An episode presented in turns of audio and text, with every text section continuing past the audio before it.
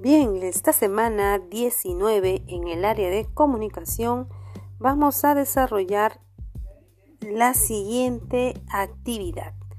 Vamos a escribir una carta contándole a alguien muy cercano cómo te sientes. Tú ahora que estás en la etapa de la adolescencia, cómo te sientes y de qué te sientes orgulloso. Recuerda que tienes cualidades que te diferencian de los demás y de las cuales debes sentirte muy orgulloso.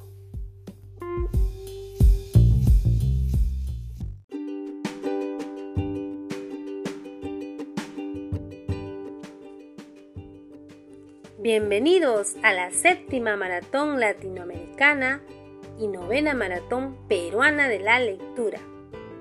A toda la comunidad educativa de la institución José María Arguedas, los invitamos a participar de este gran evento, donde ingresaremos juntos al mundo maravilloso de los cuentos, novelas, poemas, relatos, fábulas, donde a través de sus personajes y autores aprenderemos grandes lecciones.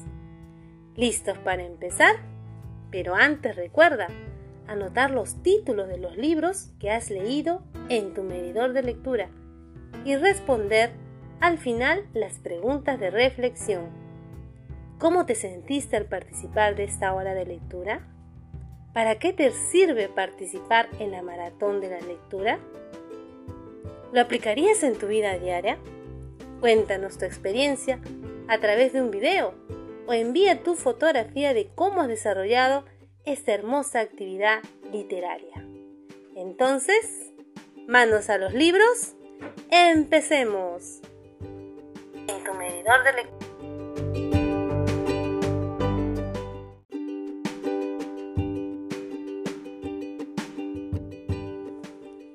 Bienvenidos a la séptima maratón latinoamericana y novena maratón peruana de la lectura.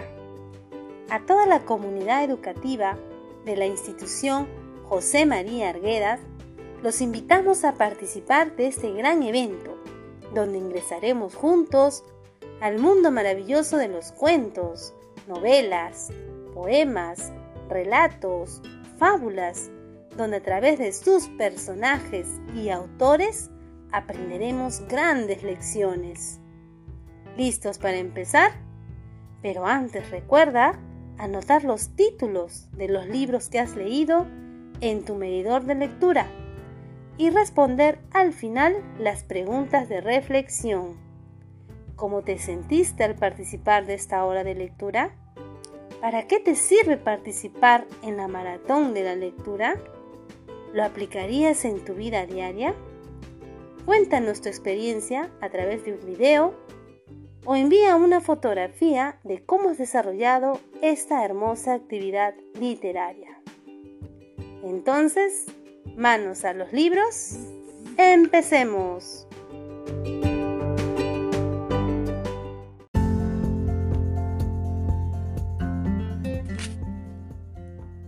Buenas tardes. Les saluda el alumno Gonzalo Angulo Casanotán, del primero H. Estudio en la escuela Javier Raúl, del distrito de San Juan de Miraflores. En esta oportunidad voy a presentarles un diálogo con mi señora madre, donde hablaremos sobre el uso responsable de los, de los productos de limpieza para la salud y el medio ambiente. Bien mamá, ¿qué productos utilizamos para desinfectar los alimentos, pisos, el baño u otras superficies de la casa? Bueno hijo, antes de la pandemia utilizábamos mucho lo que era la lejía, el famoso Poet, que ahora ya lo han sacado de circulación, ¿no? Porque era altamente tóxico. Y bueno, también utilizamos bastante detergente, pero no nos dábamos cuenta que todos esos elementos, esos productos eh, que son desinfectantes, al final, pues no, al mezclarse con el agua, nosotros lo eliminamos por el desagüe. ¿Y, hacia dónde se va eh, todo eso? ¿Hacia él? ¿Hacia dónde se va todo lo que botamos? El, lo que eliminamos este, cuando hacemos limpieza y botamos todo el agua, ¿hacia dónde se va? Hacia el desagüe, ¿cierto?